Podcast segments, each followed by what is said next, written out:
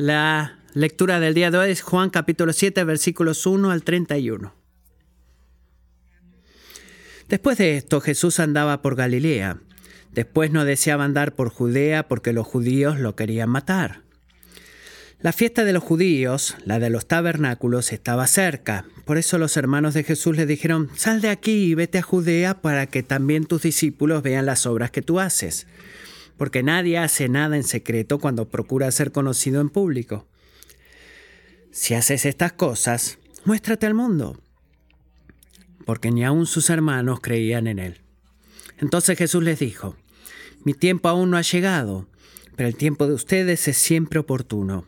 El mundo no puede odiarlos a ustedes, pero me odia a mí, porque yo doy testimonio de él que sus acciones son malas. Suban ustedes a la fiesta. Yo no subo a esta fiesta porque mi tiempo aún no se ha cumplido. Y habiéndoles dicho esto, se quedó en Galilea. Pero cuando sus hermanos subieron a la fiesta, entonces Jesús también subió, no abiertamente, sino en secreto. Por eso los judíos lo buscaban en la fiesta y decían, ¿Dónde está ese? Y había mucha murmuración entre la gente acerca de él. Unos decían, Él es bueno. Otros decían, no, al contrario, extravía a la gente. Sin embargo, nadie hablaba abiertamente de él por miedo a los judíos. A la mitad de la fiesta, Jesús subió al templo y se puso a enseñar. Entonces los judíos se maravillaban diciendo, ¿Cómo puede éste saber de letras sin haber estudiado? Jesús entonces les respondió, Mi enseñanza no es mía, sino del que me envió. Si alguno está dispuesto a hacer la voluntad de Dios, sabrá si mi enseñanza es de Dios o si hablo de mí mismo.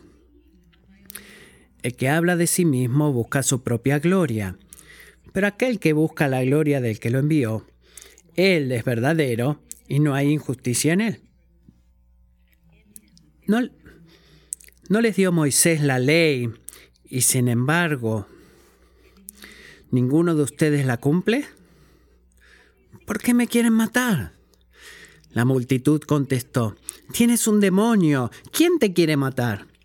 Jesús les respondió, Una sola obra hice y todos se admiran. Por eso Moisés les ha dado la circuncisión, no porque sea de Moisés, sino de los padres.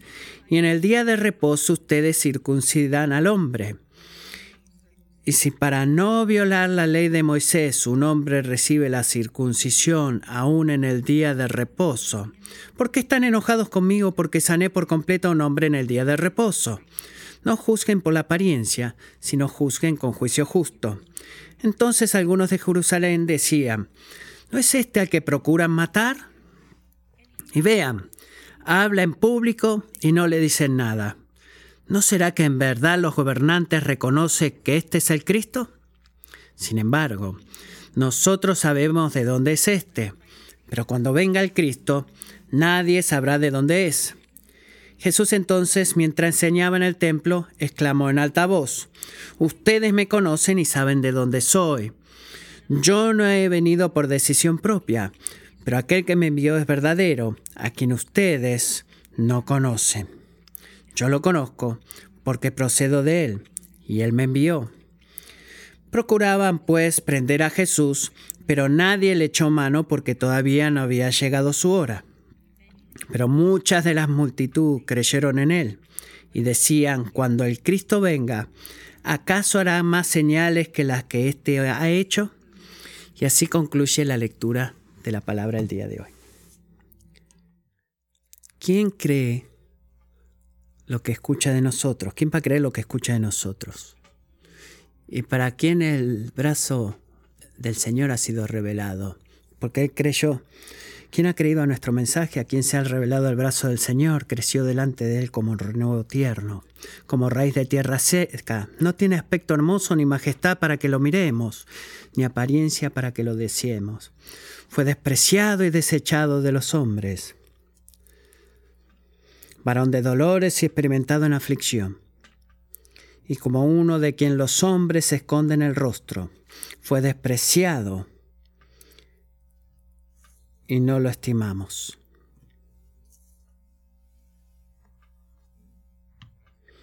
el profeta Isaías hablando de Jesús.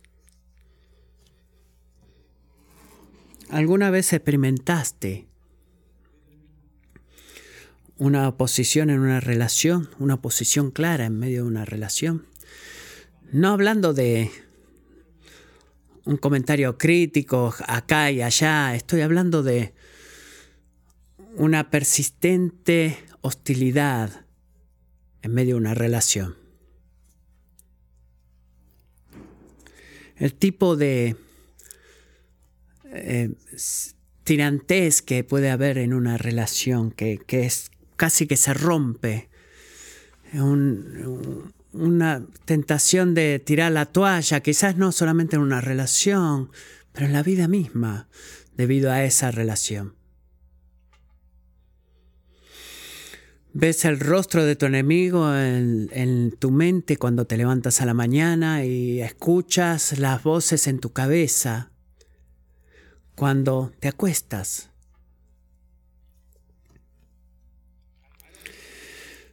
Ya sea que eres cristiano o no, yo diría que la oposición, en ese sentido, ya sea que sea en el trabajo o en la casa, en tu familia inmediata o en un pariente lejano, en tu iglesia, en tus vecindarios, sin fallar, la oposición es profundamente dolorosa. Y si no lo es, algo está mal. Debería ser dolorosa. Y si tú estás viviendo para agradar al Señor, amigo, no solamente llegar a los domingos el domingo, sino para orientar tu vida, trabajando para agradar al Señor. La oposición se levanta no solamente en, una, en un frente de relación, sino todos los frentes de relaciones que tengas, todas las relaciones, y permanece esa oposición, no se aparta. Bueno, entonces tienes una idea de lo que Jesús ha experimentado por casi todo su ministerio público. Piensa en eso. Mira Juan 7.1. Este, esto prepara la escena para todo el capítulo. Después de esto Jesús andaba por Galilea, pues no deseaba andar por Judea, porque los judíos lo querían matar.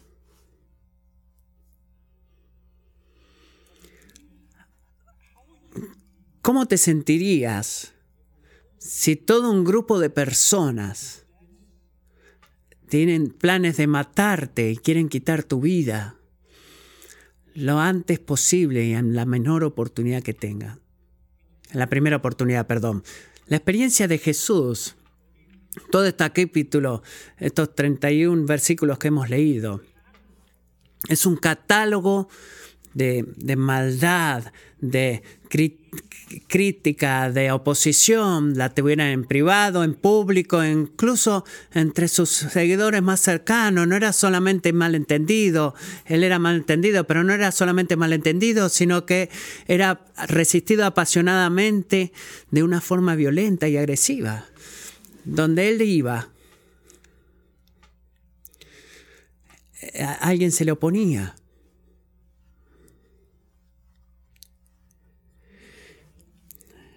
Em, quizás te puedas sentir así en una relación y es difícil, pero te, te imaginas en toda tu existencia, donde sea que vayas, eres rechazado, se oponen a ti, hablan mal de ti. ¿Y qué es lo que vemos 30 versículos más tarde en el final de este pasaje? Juan 7, verso 30. Procuraban pues prender a Jesús, pero nadie le echó mano porque todavía no había llegado su hora. Amén, Josh. ¿Por qué ellos no podían arrestar a Jesús, matarlo, cumplir todo deseo de sus eh, odiosa oposición a Jesús cuando desesperadamente querían hacerlo? ¿Por qué no podían hacerlo cuando querían hacerlo? Amigos, es porque la voluntad y deseo del hombre, sin importar qué tan fuerte el odio a la violencia puede ser en oposición a ti, nunca puede vencer la soberanía y el plan de Dios. Y esa es la razón. ese es el marco en el cual este capítulo entero descansa. La oposición del hombre no prevalece sobre el propósito de Dios. Y cada expresión de antagonismo humano que Juan eh, muestra en este capítulo, porque es como un catálogo de animosidad de parte del hombre hacia Dios, es una ilustración y sigue siendo una realidad solo descrita en nuestros corazones, porque es solamente cuando vivimos con una confianza permanente de que el buen propósito del Señor prevalecerá, es que podemos descubrir el poder para perseverar y vencer eh, en medio de nuestras propias oposiciones. Eh, si tú no vas a eso, si no estoy hablando de descubrir a mitad de camino, si no tú vas a esa experiencia de oposición convencido, si no entras en esa experiencia de oposición convencido de que la gente sí quería matarlo, pero nadie podía poner sus manos sobre él porque su hora no había llegado. Vamos, vas a temblar, vas a ser sacudido. Quiero, Dios quiere fortalecernos en esta área y este pasaje nos sirve, por favor escuchen esto, como santos y como pecadores. Mucho sucede acá. Los santos, ¿qué es esto? Es una práctica obra de motivación e instrucción. Nosotros también experimentamos el rechazo del hombre y sirve a los santos con este propósito. Pero como pecadores es también una palabra de advertencia y convicción. ¿Por qué digo eso? Bueno, porque las acciones y actitudes de aquellos que se ponen al Señor aquí, adivinen eh, a dónde llegan a la superficie. Está en nuestros corazones también. Porque hasta que Jesús vuelva a llegar a todas las cosas nuevas, ¿qué es lo que sabemos acerca de quiénes somos? ¿Qué es lo que nos dice la Biblia de que somos nosotros como, la como el pueblo de Dios? Somos santos y pecadores, ambas cosas. Somos oprimidos y también opresores. Sufrimos el, para el bien de la gloria de Dios y le, le resistimos a Él en búsqueda de nuestra propia gloria y en cada situación de nuestra vida prácticamente. Adivinen qué sucede. Estas dinámicas están en movimiento todo el tiempo. ¿Cuál es el enfoque de cómo responde Jesús a la oposición y prestar atención cuidadosa de cómo las actitudes y acciones son muy a menudo eh, como la de la multitud que, que como la del Señor soberano? ¿Cómo Jesús responde a la oposición humana? Bueno, primero Jesús obedeció la voluntad de Dios. Versículos 1 al 13, él obedeció la voluntad del Señor. El apóstol Juan nos informa en el versículo 5 de que ni siquiera sus hermanos creían en él. Piensa en esto. Imagina, imagina esto. Los hijos biológicos de José María pasaron años, literalmente, no en un servicio dominical aquí y allá en una iglesia viendo algún milagro, no, años viviendo en la compañía más cercana de, del Hijo de Dios encarnado. Nadie podía estar más cerca que ellos. ¿Tú has hecho eso? Escuchaban su palabra, veían sus obras, lo miraban haciendo milagros que solamente Dios podía hacer y así todo, todo eso no fue suficiente para que creyeran en Él. ¿Te sorprende eso? No debería, amigo. Si conoces la naturaleza espiritual de tu corazón, porque vemos una y otra vez, el principal obstáculo de la fe en Jesús no es la falta de evidencia, sino que es el orgullo de nuestro corazón, que tratamos de ser Dios en lugar de adorar a Dios. Somos así. Así que básicamente le dice a su hermano mayor, mi traducción, escucha, si eres el Mesías, deja de estar haciendo acá en Galilea las cosas, eh, presumiendo de tus milagros y ve allá con, con la gente fuerte. Tú conoces Jerusalén, Judea es la ciudad de poder y prestigio, es donde toda la nación se reúne en Jerusalén para las festividades. Así que, muchachito, Hazte conocer donde verdaderamente vale. Juega en las grandes ligas. Ve a Washington, por ejemplo. Ciertamente, Jesús, el Mesías, quiere ir y darse a conocer en las grandes ligas, ahí en Washington, por ejemplo. Y Jesús responde en el versículo 6, la respuesta es de mucha ayuda, dice, mi tiempo aún no ha llegado, pero el tiempo de ustedes es siempre oportuno. Jesús reconoce que sus hermanos estaban trabajando con un paradigma muy diferente a la que él estaba haciendo, sin ver que sus acciones fueran correctas o incorrectas, o sabias o necias, porque decían que ningún tiempo es tan temprano para asegurarte la alabanza de los hombres. Si tu meta es, no es una ciencia esto, Jesús, si quieres que la gente te siga, entonces ¿qué estás esperando? Ve a Jerusalén y, y hazlo, haz que la gente te siga. Tú puedes escuchar a, a la multitud burlándose cuando Jesús declina la invitación de sus hermanos, se le dicen, vayan ustedes a la fiesta. Yo no voy a esta fiesta porque mi tiempo todavía no ha llegado. Sí, bueno. Sabíamos que ibas a decir eso. Eso es lo que pensábamos.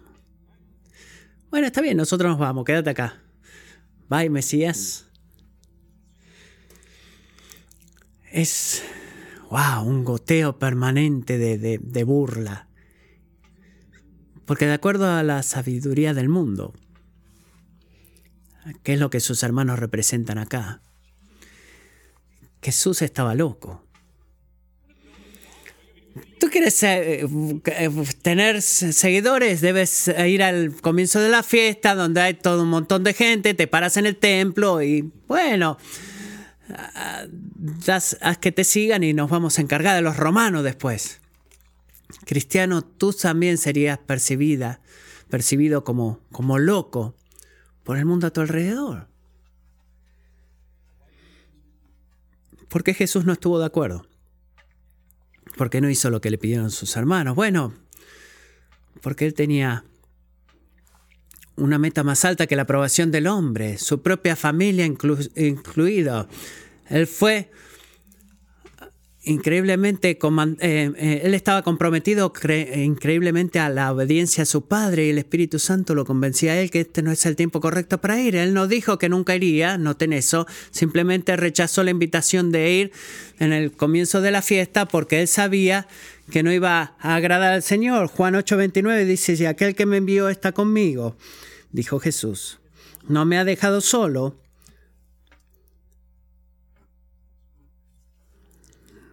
estaba lleno con el Espíritu Santo, el Espíritu Santo llena a los hombres también, porque yo siempre hago lo que le agrada.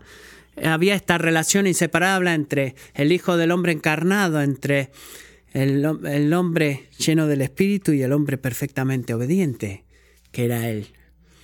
Amigo, me pregunto, ¿ese es el tipo de obediencia es que Dios quiere? ¿Es esa tu respuesta cuando tú experimentas eh, el rechazo de los hombres o la invitación de los hombres en el medio de, tu seguir a Cristo? Eh, hagámoslo bien claro acá, primero y más que nada, la obediencia de Jesús, de la voluntad del Padre, aquí en todos lados, declara y confirma su identidad como el Hijo de Dios. Eh, nos surge a nosotros a creer y confiar. Eh, antes que nada, ¿qué es lo que hace esto? Es lo que hace es eh, confirmar, pero segundo no es menos importante. Jesús nos da este ejemplo provocador de seguir. ¿Qué es lo que estamos tentados a hacer? Piensa en esto por un momento. ¿Qué estamos tentados a hacer en respuesta a la oposición? Si tú eres como yo, Estás tentado a hacer lo que le pueda dar a tus oponentes que se paren, que se callen o que se salgan de tu camino. Somos tentados, piensa en esto, a hacer pequeños compromisos que no violan un mandamiento explícito en el mandamiento de Dios. Eh, eh, por ejemplo, la Biblia dice que no vayas a la fiesta en el comienzo de la fiesta. No, no dice ese, pero no viola nuestra conciencia o la voz interna del Espíritu Santo. Cuando esa posición viene, estamos tentados a comenzar a hacer, eh, incluso de maneras pequeñas, lo que tenga sentido para la perspectiva del mundo en lugar de obedecer la voluntad de Dios. Esa es una tentación enorme que viene a nuestras vidas porque solamente pensamos, eh, bueno, vamos a subir la, vamos a bajar la temperatura del cuarto. Cristiano, cuanto más experimentas la opresión o la oposición eh, por tu fe, por favor escucha esto.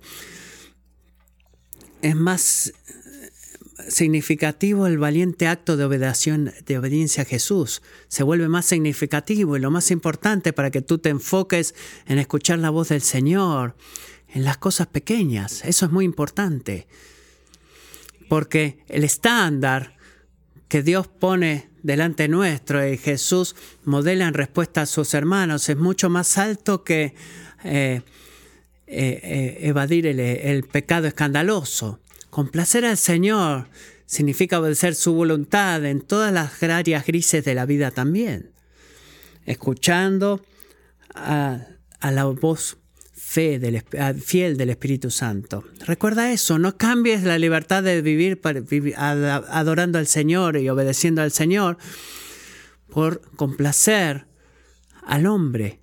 Eso es un desastre que, que está en camino.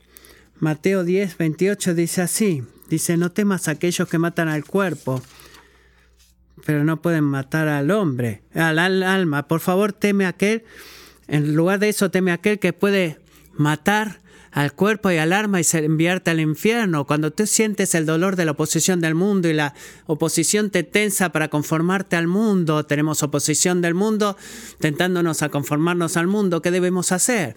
Debemos apoyarnos en el poder del Espíritu Santo, apoyarnos fuertemente en el poder del Espíritu Santo, porque el Espíritu de Dios es fiel para el pueblo de Dios en aplicar la palabra de Dios como Él hizo con el Hijo de Dios para honrar a Dios en decisiones grandes y pequeñas. Lo primero que hizo Jesús, obedeció la voluntad de Dios en medio de la oposición. Sigamos su ejemplo, amigos. Sigue su ejemplo, amigo. Esta es la segunda cosa que él hizo. Jesús declaró la palabra de Dios. Y me voy a quedar un poquito acá y el tercer punto va a ser más corto. Él declaró la palabra de Dios. Si tú sabías que un grupo de autoridades en una ciudad en particular iban, eh, iban a estar confabulando matarte. ¿No pensarías tú que sería sabio, que tú pensarías que sería sabio ir a la, a la ciudad, al lugar más público de la ciudad, en el momento de mayor congestionamiento de personas en la ciudad, y decir el tipo de cosas que te llevaron a la lista de los más buscados en primer lugar? Eso es precisamente lo que Jesús hace en el versículo 14, en el medio del festival, de la fiesta, él va al templo y comienza a enseñar, demostrando una vez más que no está eh, guiado por el temor del hombre, sino por la voluntad y el mandamiento de su Padre. Él declaró, él rechazó la invitación de sus hermanos porque era algo que el Espíritu Santo no le pedía que haga. Él estaba escuchando atentamente a la voz del Espíritu Santo, no solamente las cosas grandes, sino las áreas grises también. Y los judíos que lo escuchaban a él, miren lo que dice el versículo 15. Estaban cansados, ya terminaron con él. O sea, este hombre, ellos sabían esto, él no fue a ninguna de las escuelas rabénicas tradicionales, pero habla como si eh, tuviera gran entendimiento y sabiduría. ¿Cómo es que este hombre pudo entender literalmente cómo él conoce las letras, gramática, cuando él nunca ha estudiado? ¿Qué es esto? ¿Se dieron cuenta que no es una pregunta neutral?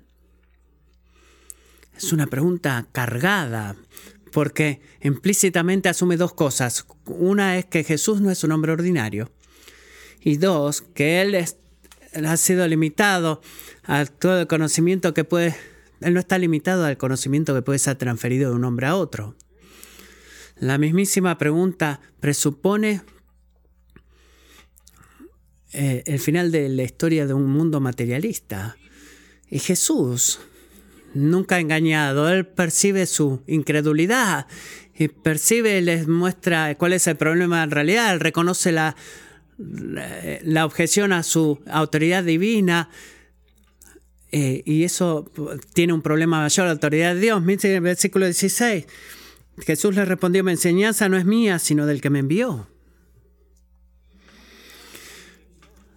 Él observa sin pedir disculpas, muchachos, no estoy escuchando las, no estoy hablando de los temas religiosos y la enseñanza religiosa del hombre, sino que estoy enseñando la enseñanza que aprendí del Dios verdadero. Es esa fuente de mi enseñanza. Jesús se identifica conscientemente como el profeta por excelencia, eh, llamado y equipado por Dios para hablar lo que Dios le autoriza a hablar. Hagamos algo muy claro en este punto. Cristiano, tú no puedes clamar, hablar las mismas palabras de Dios como Jesús lo hace. Tú puedes decir, bueno, es obvio, Él era Dios, tú no lo eres.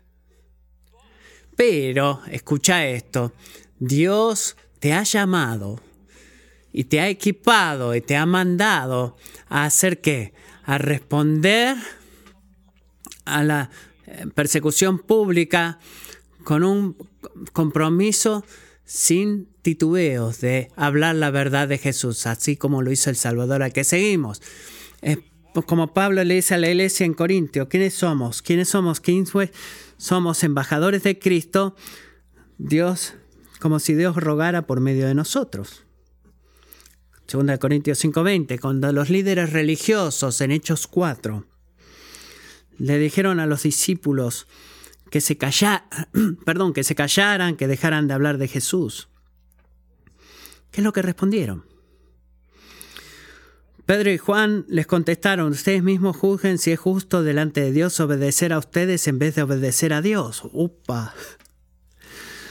Explotó la bomba, ¿verdad? Deben juzgarlo. Es como un momento bíblico que se te cae la mandíbula. Versículo 20 dice, porque nosotros no podemos dejar de decir lo que hemos visto y oído.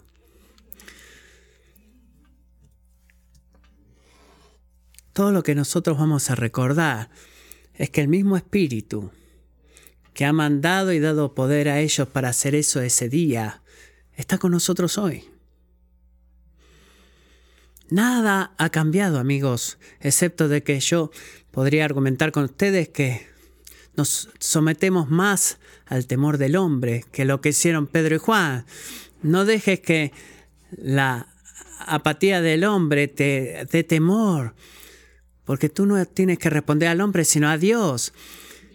Y Él no va a fallar en vindicar la verdad de tu palabra hasta qué grado, hasta el grado en que tú valerosa y respetuosamente hables su palabra en su forma como su embajador, bajo su autoridad.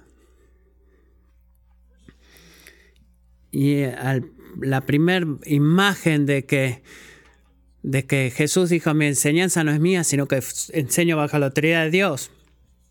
El resto de la respuesta, versículos 17 al 24, puede parecer un poquito raro.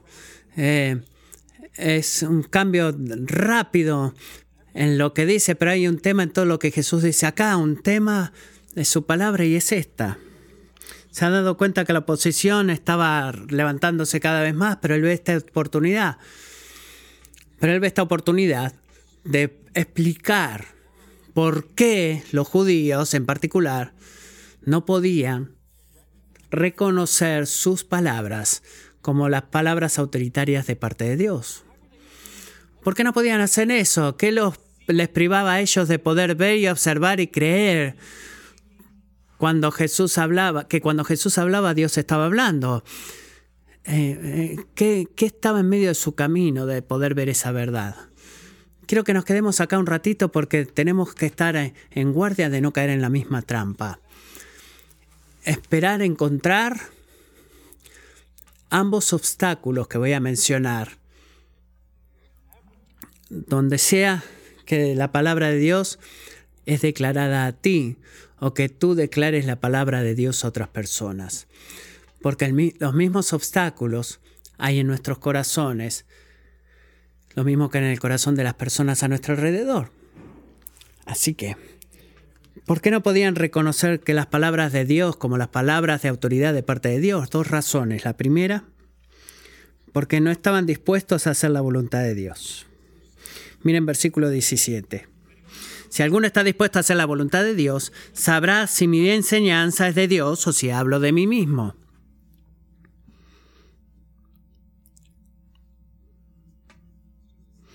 ¿Qué está diciendo Jesús acá? Amigos, si tú vienes a la palabra de Dios, rechazando obedecer la palabra, nunca vas a poder percibir la verdad en la palabra de Dios. Es lo que está diciendo. La ausencia de la obediencia en la fe es, es fundamentalmente eh, está relacionado con esta verdad. Tú quieres una palabra filosófica que sea wow, que estudiantes de la universidad. Es parte del, del efecto del pecado. Tú permanecerás ciego a la verdad de Dios. Tanto como tú no estés dispuesto a someterte a la verdad de Dios. ¿Por qué? ¿Por qué funciona de esa manera? Bueno, porque el conocimiento verdadero de Dios está reservado para los humildes, amigos. Está reservado para los humildes. Dea Carson le dice así también, los seres humanos finitos y caídos no pueden ponerse en contacto con un terreno seguro fuera de la verdad y por lo tanto ganar la ventaja de la cual pueden evaluarlo. La revelación divina solo puede ser evaluada por así decirlo, desde adentro. Desde una postura de humildad, sumisión. Así que si tú estás lidiando, seamos honestos, si estás lidiando en poder entender cómo algo que Dios dice en su palabra o que Jesús dice puede ser verdaderamente verdad, no tiene sentido, es ridículo, no, no pasa la razón, la, la prueba de la razón humana, bueno, considera esto. Puede ser que tú estés cambiando la humildad de obedecer a Dios simplemente porque Él es Dios, por la arrogancia de obedecer a Dios, al grado de que si los mandamientos de Dios tienen sentido en tu mente o no. Puedes estar en esa etapa, puedes estar viviendo eso. Si eso es verdad, en cualquier nivel, bueno, te animo a considerar esto. ¿Quién es Dios en ese escenario? No es Él. Mírate al espejo.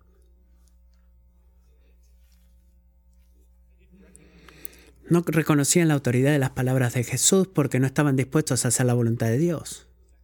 Segunda razón, no estaban dispuestos a buscar la gloria de Dios. Miren versículo 18. El que habla de sí mismo busca su propia gloria, pero aquel que busca la gloria del que lo envió, él es verdadero y no hay injusticia en él. el momento, piensa en esto, el momento en que tú eh, miras a la autoridad divina de Jesús, es el momento en que confiesas que hay una gloria más grande que ti mismo, que justamente reclama tu este, fidelidad, tu lealtad. Pero nuestros corazones son orgullosos. Nuestros corazones son orgullosos. Nos gusta vivir para nuestra propia gloria, nos gusta buscar todo lo que nos haga bien o que se vea bien a los ojos de otras personas, rechazamos reconocer a Jesús, la autoridad de Jesús. ¿Por qué? Porque no hay evidencia suficiente. Lo gritamos tantas veces eso. No, verdaderamente no, porque estamos comprometidos en, cuidar y proteger nuestra propia gloria. Así que en contraste, ¿qué es lo que hace Jesús cuando viene a nosotros? Él vive para la gloria de Dios, su Padre. Él vio el tema de aquel que lo envió a él. Él no estaba jugando un juego de lenguas para crear poder para sí mismo, sino que los motivos de su corazón eran puros y esas son las palabras que salen de su boca, porque las palabras reflejan lo que hay en el corazón y el sentimiento del corazón. Él no cambió la verdad ni la ni la escondió, ni la manipuló o usó la verdad, sino que se deleitó en la verdad. Y por eso todo lo que él dice puede ser confiado en él. El versículo 18, Jesús hablando de sí mismo, dice, no hay falsedad. No podían reconocer la autoridad de las palabras de Jesús porque no estaban dispuestos a ver la gloria de Dios. Y saben, esta amenaza a la vida de Jesús eh, por contar estas cosas, no era algo nuevo. Tú puedes volver todo hacia atrás y Jesús lo hace hasta la última vez que había estado en Jerusalén, en Juan 5, y él sanó un hombre en un día de descanso, el sábado, de, de acuerdo a la ley judía, el sábado era que era el día de descanso.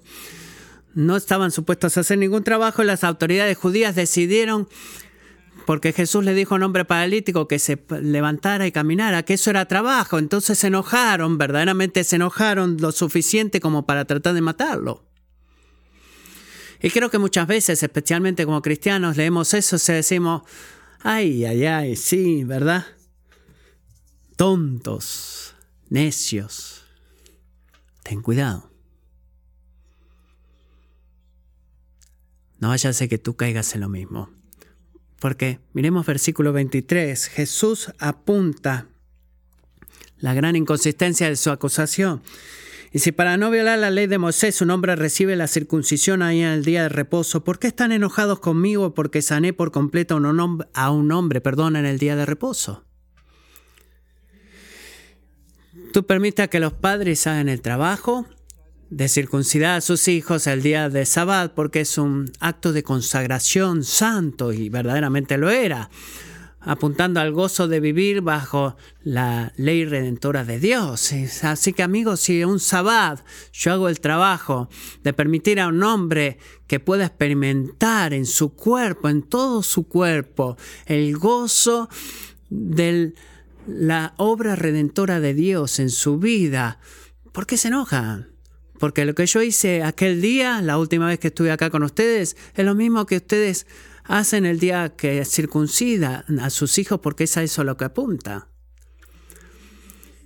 Y la inconsistencia en eso, en la aplicación de la ley, ¿qué es lo que estaban haciendo? ¿Por qué Jesús lo trajo? No está buscando por puntos de defenderse, era un buen pastor, expone la raíz verdadera de la oposición a Jesús, él los los, los expuso delante de todos y les dijo, hey muchachos, no he fallado en cumplir la ley. Yo no dejé de cumplir la ley, al contrario. Yo estoy cumpliendo la ley. Y eso significa que esta acusación de ustedes de que soy un, hombre que quebranta la ley es toda una mentira, es toda una difamación. ¿Por qué? Porque Jesús conocía la verdadera razón por la que estaban enojados con él. ¿Cuál era la razón correcta que tenían un problema fundamental con la autoridad de Dios. No les gustaba su autoridad. Yo quiero estar a cargo. No, no tú, Dios. Y Jesús ejercita esa autoridad. Mira de vuelta versículo 7. Cada vez que él testificaba que el mundo era malvado. Clamaban estar cumpliendo la ley, pero ¿qué es lo que dije Jesús en respuesta a eso? Muchachos, por el contrario, Ustedes han hecho de la ley un arma para proteger su persecución arrogante de su propia gloria, y eso era lo que estaban haciendo. Así que la fidelidad del Salvador para seguir hablando la palabra de Dios, las verdades de la palabra de Dios, a, pesar de la gran oposición que tenía, es una, un ejemplo para nosotros seguir, seguir obedeciendo y hablando la palabra de Dios, pero quizás tenemos más en común con la multitud airada que con el Señor al que se oponían. ¿Ustedes verdaderamente quieren hacer la voluntad de Dios? Todo el tiempo. En cada situación, sin importar el costo, están viviendo diligentemente para la gloria de Dios. Es la gloria de Dios, no la tuya, que, que mueve las ambiciones de tu corazón. Es eso lo que te hace levantar en la mañana, incluso cuando es increíblemente difícil o requiere cosas que desafían la lógica de tu propia mente. Y considera la forma en la cual interactúas con los mandamientos de Dios. Hay que caminar de puntitas acá. Tú tienes la, la ley como eh, le tiras la ley a tu, a tu jefe o a tu esposa o esposo, o a tus padres o a tus pastores o al oficial de policía para justificar tu rechazo hacia autoridad porque no cumplen la ley. O das cuidadosa consideración a, a aplicar el espíritu de la ley a tu propia vida, humildemente a, evaluándote a ti mismo a la luz de la palabra de Dios.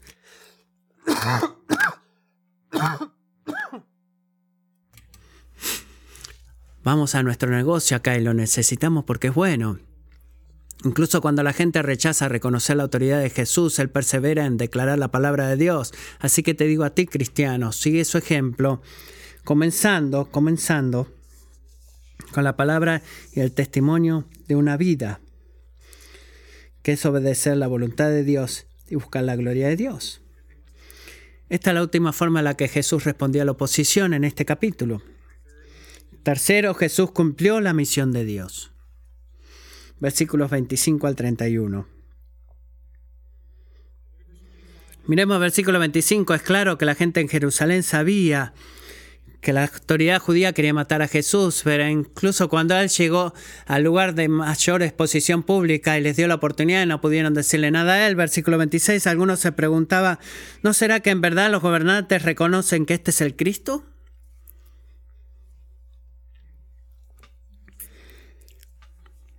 Tú puedes escuchar a Jesús. Olvídense de eso, muchachos. ¿Qué están pensando? Pero las personas podían concluir que este no era el Salvador del mundo y este es un hombre, a todo eso apunta a esto, es un hombre común, así que el Señor los, los desafía a reconsiderar eso. Miren versículo 28, Jesús entonces mientras enseñaba dice, ustedes me conocen, saben de dónde soy, yo no he venido por decisión propia, pero aquel que me envió es verdadero, a quien ustedes no conocen. Yo lo conozco porque procedo de él y él me envió. ¿Cómo respondió Jesús en medio de la oposición? ¿Qué es lo que está haciendo acá? Él sigue enfocado en su identidad como aquel que ha sido enviado.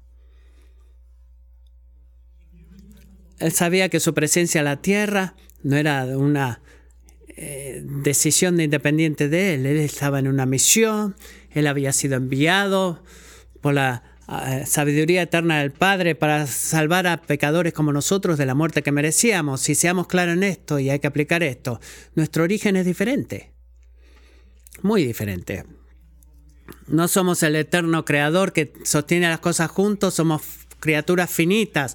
Jesús fue enviado del Padre de una forma que nadie más pudo o podrá ser enviado. Recuerda eso. Su misión, en sentido crítico, era irrepetible. Y así eh, que le dice a los discípulos Juan 20:21, como el Padre me ha enviado, así también yo los envío. En otras palabras, ustedes no están escuchando esta palabra por accidente, cristianos. Ustedes también son enviados. Y el Padre te ha confiado a ti una misión. ¿Cuál es esa misión? ¿Por qué estás aquí? Para deleitarte en conocerle a Él y darlo a conocer. Es por eso que estás acá. Recuerda eso, especialmente cuando sientes oposición en todo lugar. Tu vida no es tu existencia no, tiene, no es que no tiene sentido porque has sido enviado, incluso en el dolor, incluso en el sufrimiento, incluso en medio de tu muerte física. Sabe esto, tú tienes un propósito divino en este mundo, que no hay enemigo de Dios o tú alguna vez pueda robarte. Tú eres un enviado. Sin importar qué tan ferozmente se pongan a ti, no dejes que la persecución se convierta en tu identidad funcional. Tú eres un enviado y como no es enviado, Jesús no tiene sentido para la gente a tu alrededor y, en el cuerpo de los enviados la iglesia no tiene mucho sentido para el mundo en este momento. Quizás cuando estamos en una causa popular, envueltos en una causa popular, pero no cuando predicamos el Evangelio. No cuando llamamos a hombres y a mujeres a arrepentirse de sus pecados y doblar sus rodillas ante el Rey Jesús. Así que cuando tú experimentas la oposición el, por tu fe en Jesús, no asumas de que si tú puedes decir las palabras correctas, la forma correcta, en el momento correcto, todo tu alrededor, todo el mundo a tu alrededor va a decir, bueno, es muy claro que tú estás hablando la verdad. Y van a decir, sí, no, verdaderamente no, no es así. la, el rechazo al Padre, el mundo rechazó al Hijo, y en rechazo al Padre y al Hijo, el mundo te va a rechazar a ti también. No seas sorprendido, no te sorprenda cuando eres perseguido y cuando lo seas, cuando. No es porque has sido un patán en las redes sociales, sino porque correctamente, paciente y, y has hablado la palabra de Dios. ¿Debo, ¿Debo repetir eso otra vez? Ese es otro sermón para decir. Cuando eso sucede, porque estás obedeciendo, recuerda eso. Debes descansar en tu conocimiento de Dios el Padre. Descansa en tu conocimiento de Dios el Padre la forma que Jesús lo hizo, porque la fe que, a la que tú, tú estás agarrado es correcta por la simple razón porque al Padre en el que tú estás confiando es verdadero. Y descansa en esa verdad.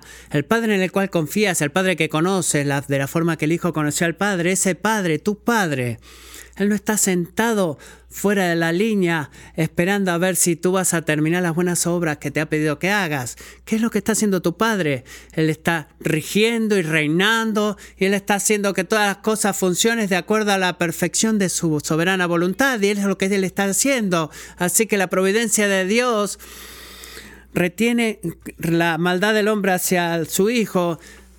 Así que el poder de Dios eh, retuvo la fe y retiene esa perseverancia en todos aquellos que están unidos al, Hijo. Y ese eres tú, cristiano. Mira el versículo 30. Procuraban pues prender a Jesús, pero nadie le echó mano, porque todavía no había llegado su hora. Un día nuestra hora vendrá.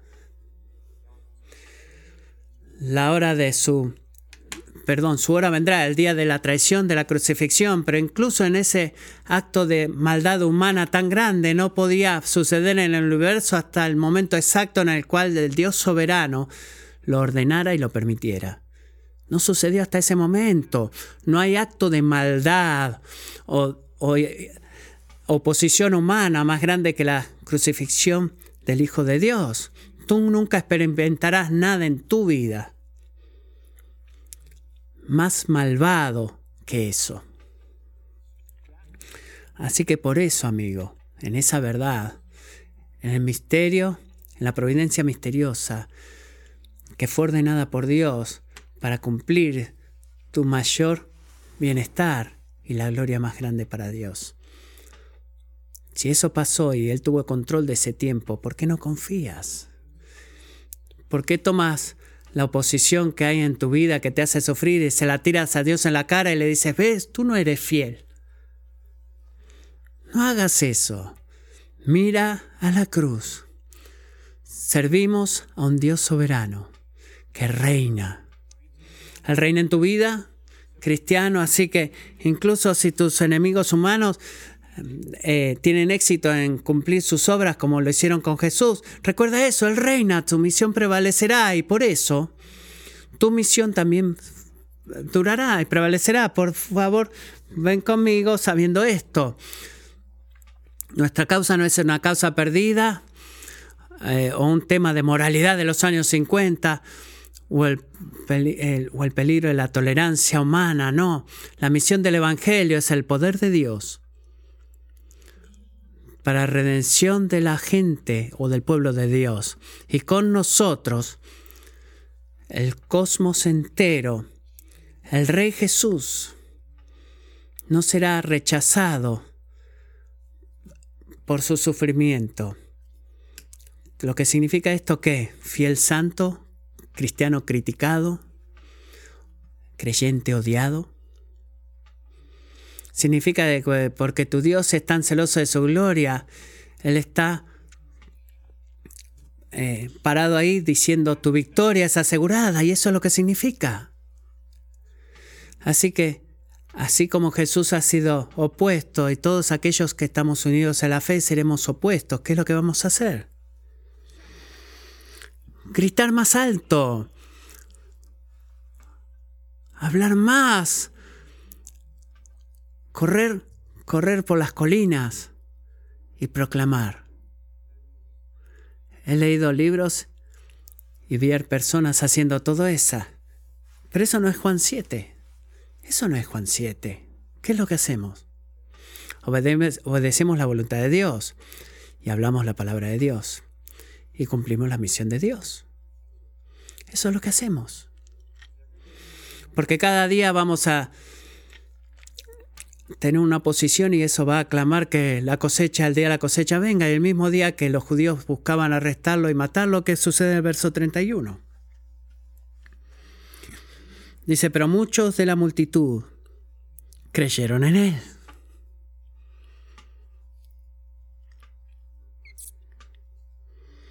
Esta es la razón, esa es la única razón por la que estoy en este púlpito. No se pierdan la colección que Juan está haciendo acá. La posición del hombre no puede prevalecer sobre el, el soberano propósito de Dios. No falló allá y no va a fallar ahora. Hay no hay una fuerza, hay una fuerza que no se puede detener en el mundo y no es las Fuerzas Armadas de los Estados Unidos, sino el Evangelio de Jesucristo, la buena noticia de la salvación para la gloria de Dios. La gloria del Hijo de Dios que murió, resucitó para vivir para la gloria de Dios. Así que cuando tú eres odiado por Jesús, cuando tu familia en otro país te odia porque viniste a los Estados Unidos y lo poco que saben, ahora bueno, dejaste la fe de tus padres y ahora eres un cristiano loco, cuando tu cónyuge te odia, cuando tus compañeros de trabajo te rechazan o te, no te quieren ver, sigue el ejemplo del Salvador. Obedece la voluntad de Dios, habla la palabra de Dios, cumple la misión de Dios porque sus propósitos prevalecen. Los dejo con esta certeza de parte de Daniel, capítulo 7, versículo 14 antes de cantar la última canción.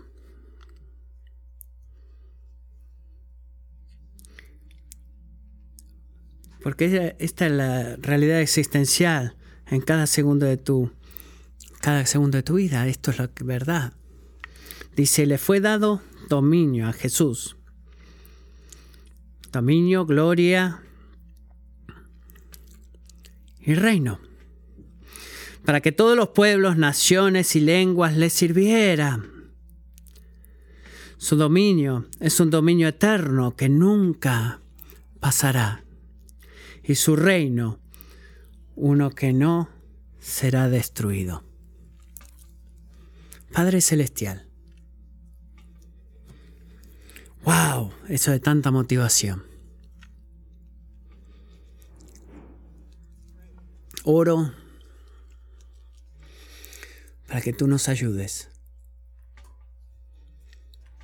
a no evaluarte a ti y a tus caminos si estamos explorando el cristianismo o haciendo preguntas, preguntas acerca de la fe diciendo, ¿funciona esto para mí? ¿O tiene esto sentido para mis amigos? ¿O todo lo que estoy leyendo en la palabra que tú me dices que haga Dios no es, no es sabio humanamente hablando? Oh Padre, gracias por recordarnos en este pasaje que el verdadero conocimiento de ti está reservado para lo humilde. Danos humildad. Y Padre, para aquellos de nosotros que nos hemos vuelto temerosos o victoriosos a la luz de la oposición presente o la persecución, especialmente aquellos de nosotros que quizás pensemos o estemos parados por ti. Y lo único que hacemos, decimos, es dar un ejemplo horrible. Señor, perdónanos, por favor. Ayúdanos, reoriéntanos, reenfócanos. Gracias por tu ejemplo. Queremos ser un pueblo que obedezca tu voluntad, habla tu palabra y cumpla nuestra misión. Ayúdanos a hacer eso en tu precioso nombre. Amén.